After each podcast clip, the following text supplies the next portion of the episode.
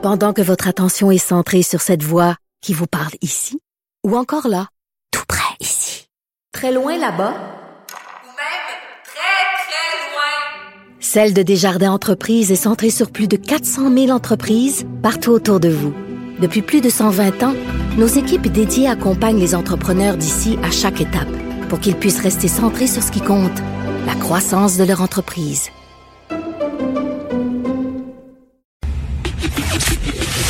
Le, commentaire de Félix Séguin, un journaliste d'enquête pas comme les autres. Alors Félix, on a franchi une nouvelle étape dans l'horreur. là. Deux femmes qui ont été euh, tuées par un conjoint violent et là on parle tuées à coups de hache. Oui, oui, c'est euh, en fait c'est plus que plus. Hein? Euh, c'est, malheureusement l'expression probablement l'une des plus violentes d'une agression faite aux femmes. Dans ce cas-ci, c'est un double meurtre. Euh, ça s'est passé à Sainte-Sophie. Ça a coûté la vie ça, à une mère et sa fille de 28 ans.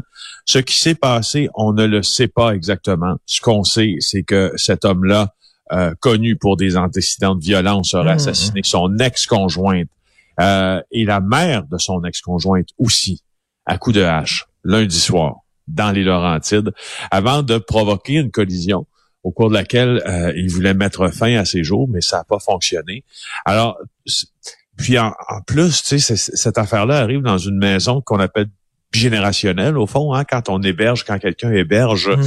L'un de ses proches, sa mère, son père, sous euh, sous son même toit, sous son toit, en fait, et convertit sa maison pour en faire une bigénérationnelle. C'est de ça dont on parle. Euh, sur une petite rue dans un secteur très paisible de Sainte-Sophie qui s'appelle la rue Sanson. Euh, et, euh, et voilà les policiers qui, euh, qui sont entrés décrivent sans surprise en raison là, du crime dont je t'ai parlé, sais, il y a certains détails dont on est en possession aussi et, et franchement qui ne vaut pas du tout la peine euh, de pousser plus à l'avant. Mais, mais, tu sais, Euh, Félix, elle, le- la, la- la jeune femme, là, euh, qui- c'est c'est son conjoint qui l'a tuée. Elle était éducatrice dans un CPE. On dit qu'elle était tout le temps de bonne humeur, toujours souriante, une boule d'énergie. Et tu sais, des fois, on, on- dans notre dans notre travail, on côtoie des femmes qui ont l'air là, super bien, puis qui sourient tout ça. Si on savait le drame que ces femmes-là vivent, euh, je me souviens entre autres, écoute, une maquilleuse euh, à TVA, je crois, qui Ah, a été aussi. tuée, qui a été Ouais. tuée par son conjoint. Tu te souviens d'elle? Et Oui. euh, tu sais, on n'aurait jamais pu euh, se douter de ce qu'elle vivait dans, dans, dans son intimité, dans sa vie personnelle. Tu sais. Oui, Et, moi euh, je me souviens, Richard, que j'avais, j'avais malheureusement, je, je, je, je couvrais les, les faits divers à cette époque-là. Euh, à TVA euh, le week-end. Donc, ça fait quoi? Ça fait plus d'une vingtaine d'années, là, ce dont tu parles, ou presque une vingtaine d'années peut-être. Euh, et puis, je me rappelle de ce week-end-là euh, où, euh, ben, où, comme tous les journalistes, au fond, quand on annonce euh, qu'une femme a été tuée par, euh, par son conjoint, mais on se déplace sur la scène, puis on avait appris, c'est que c'était cette femme-là de TVA.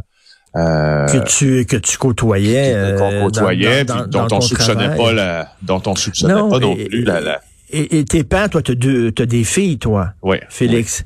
Euh, et bien sûr, c'est notre cauchemar à tous, euh, les pères, les mères, que nos filles tombent sous le joug d'un, conjoint violent. Puis il faut apprendre à nos filles, là, euh, euh, n'acceptez pas qu'un gars non seulement lève la main, mais lève la voix contre vous. Vous méritez plus que ça.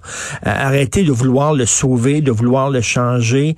Prenez vos valises et sacrez le camp. Vous valez plus que ça, les filles. Il faut que nos filles euh, développent une meilleure estime d'elles-mêmes. Euh, Félix, j'en parle souvent. hein, du- des fois, là, on voit des, des filles qui sont belles, brillantes, des bijoux, là, puis qui n'ont aucune estime d'elles-mêmes, puis qu'elles se font barouetter par un gars qui ne mérite pas. N'acceptez pas ça. Oui, et à la moindre entorse, hein, et au moindre accro, hein, parce que souvent, dans laisser passer un ou une, Ouais. un accro ou une entorse, euh, c'est le c'est le début du cycle, n'est-ce pas? Alors, euh, alors je suis de tout cœur avec ce que tu dis Ouais. et j'appuie sans réserve. Oh non, c'est ça, ça arrive trop souvent. Euh, la ministre de la Culture qui a perdu son chef de cabinet. Oui, et c'était à prévoir, mais euh, notons-le, là, sous la plume d'Alexandre Robillard, on l'apprend ce matin là que le chef de cabinet euh, de Nathalie Roy, la ministre de la Culture, la caquiste évidemment, euh, doit quitter ses fonctions. Qui est-il? Il s'agit de Sandy Boutin. Sandy Boutin euh, est un chef de cabinet. Donc, le chef de cabinet, c'est c'est vraiment après le ministre, ou certains diront même avant le, le ou la ministre, souvent, c'est la personne la plus importante du ministère.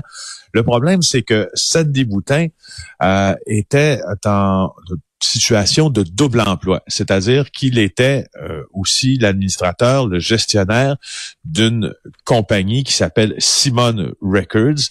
Euh, il avait signé d'ailleurs plusieurs artistes comme Louis-Jean Cormier. Ariane Moffat, Marie-Pierre Arthur. Mais le problème encore plus grave, c'est pas tant qu'il était, qu'il avait une maison de disques euh, qui, dont, il était l'actionnaire et l'administrateur, c'est que la maison de disques recevait euh, près d'un demi-million de dollars en subvention de la Société de développement des entreprises culturelles, qu'on appelle la SODEC. Et de qui relève la SODEC, tu crois?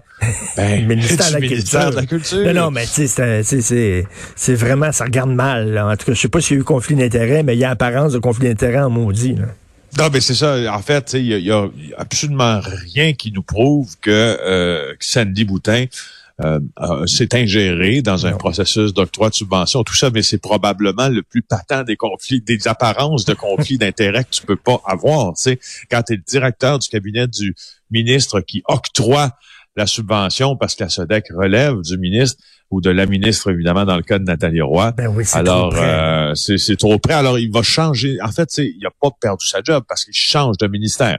Il va devenir le chef de cabinet de la ministre du Tourisme. Ben oui, ben, c'est peut-être un très bon chef de cabinet aussi. Là, donc, c'est juste qu'il faut pas qu'il soit en culture, effectivement. Euh, C'était peut-être une erreur euh, dès le départ de l'avoir embauché en culture alors qu'il continuait à faire affaire dans ce milieu-là. Euh, tu veux, bon, on parlait de très mauvaises nouvelles, ce double meurtre là, aux antipodes. Tu veux souligner les actions nobles de certaines personnes. Ben euh, oui, allez voir euh, si vous avez l'occasion d'aller sur euh, le site de TVA Nouvelle, allez voir en rattrapage l'émission de mon collègue et néanmoins ami, comme on dit souvent, Denis Lévesque. il raconte, c'est intéressant l'entrevue. Ah, le gars qui a sauvé une mère et sa fille oui, oui, oui, oui, de la noyade. Écoute, quelle histoire j'ai été scotché quand même euh, au, au, téléviseur pour entendre ça. Une personne, euh, ben, en fait, ce qui arrive, c'est que on se raconte l'histoire de Richard Descostes, l'entrevue de, de, Denis Lévesque. Lui, Monsieur Descostes aperçoit une personne à l'eau et une autre sur le bord de la glace euh, et euh, il, il prend la décision rapidement d'aller les secourir. Il marchait, c'est une mère et sa fille près de la rivière des Mille-Îles pour regarder les oiseaux. Puis la plus jeune a glissé dans l'eau froide.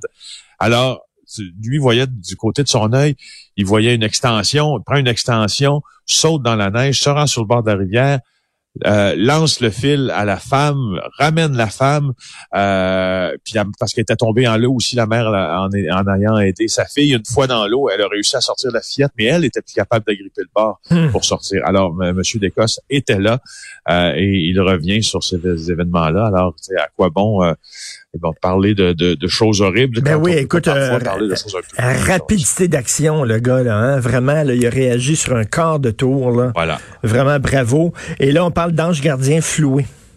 Ouais, ça c'est un peu euh, ça, pour vrai si euh, si j'avais à émettre une opinion très marquée à propos d'un fait divers, c'est probablement celle-ci. Ça me fâche énormément de voir que une, femme du CIUS de l'ouest de l'île de Montréal aurait convaincu, entre autres, des préposés aux bénéficiaires, des employés qui travaillaient avec elle, à investir dans une genre de patente qui était finalement une fraude.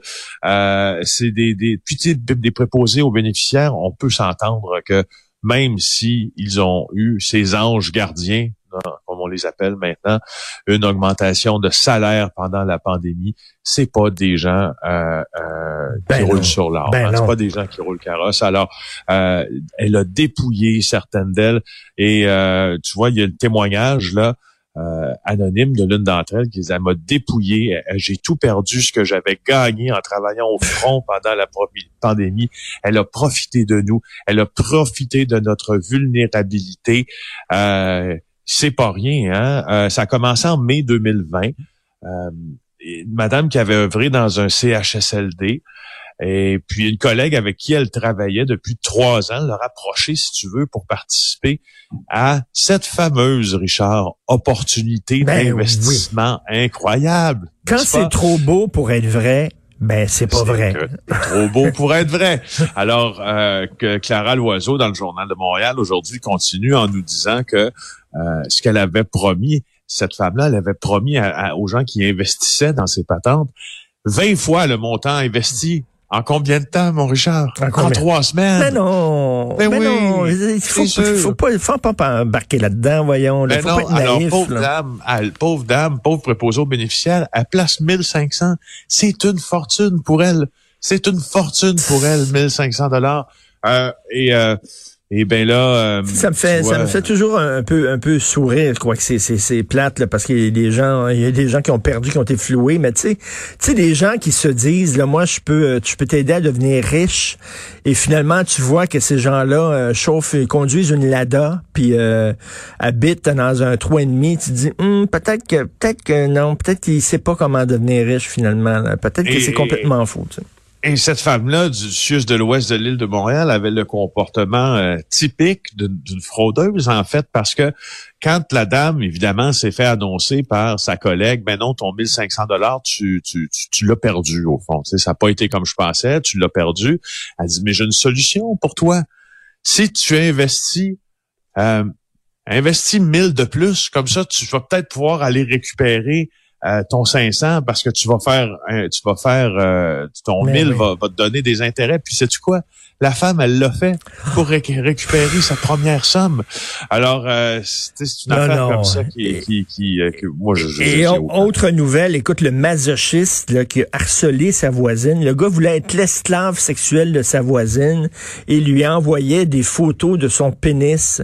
Moi, ça me fait, tu sais, les gars qui pensent que c'est un cadeau là, qu'il fait euh, aux, femmes en leur envoyant des, des dick pics, là, des photos de son pénis. Là, lui, il voulait à tout prix être, être euh, l'esclave sexuel de sa voisine. Il les a harcelés, il les a intimidés. Un bonhomme de 62 ans, résident de Verdun. Euh, Ah. Écoute, là, il y, a- Ah. y en a des weirdos là, quand même. Mais là. tu Vraiment. sais quoi, il y a des il y a des femmes de Montréal euh, de- que je voyais sur les réseaux sociaux, sur Twitter notamment, puis euh, des gens qui ont une certaine popularité là, des des artistes, des animatrices, Ben des oui. blogueuses et tout ça qui reçoivent ce qu'on appelle des dick pics, donc des photos de- du, du pénis d'un homme. Un se gars qui pense, un, bon, un gars qui pense, Ouais. ah, ça va être un cadeau, là, vraiment, il faut, là. il est tellement beau là, qu'il faut que les autres le voient. Il faut que j'envoie des photos de ça à tout le monde. Ben, il y en C'est- a c'est certaines vraiment- qui ont décidé de les publier, en fait. Ah Ils ont oui. dit, ben, ouais, puis ça a l'air que ça a calmé beaucoup. euh, Ben là. ça a calmé les ardeurs du monsieur qui envoie des photos de son plus, de lui en plus, avec son muni de son plus simple appareil, comme on dit. Ben le oui. seul problème avec ça, c'est quand tu publies ces photos-là ou tu relais ces photos-là, toi, tu te rends coupable euh, aux règles d'utilisation souvent de ton média t'es social. barré, Alors, et effectivement, a pas barré de-. Écoute, J.A., demain, euh, rapidement, c'est quoi le sujet? Euh, demain, sais-tu quoi? On va parler de l'affection pour euh, les Québécois, pour les animaux de compagnie et des gens qui veulent en profiter. Ils vous attendent avec plusieurs milliers de dollars et votre chéquier. Ben Voilà. oui, puis surtout, on les aime beaucoup, les chiens, depuis le couvre-feu. hein. ça nous permet de sortir Oui, un peu ça, plus tard. Merci, Félix. On s'en reparlera demain. Euh, Bonne journée, Félix Séguin, du Bureau d'enquête et de JE.